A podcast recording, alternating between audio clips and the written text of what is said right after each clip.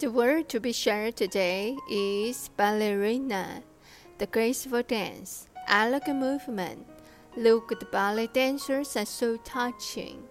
The ballet dancer used all the strength of the whole body to shine at that moment on the stage. She wanted to express her most beautiful side vividly.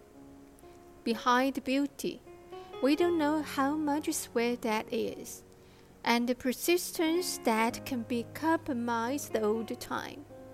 The perfection that ballet dancer pursue is also the spirit we want to pay tribute to them.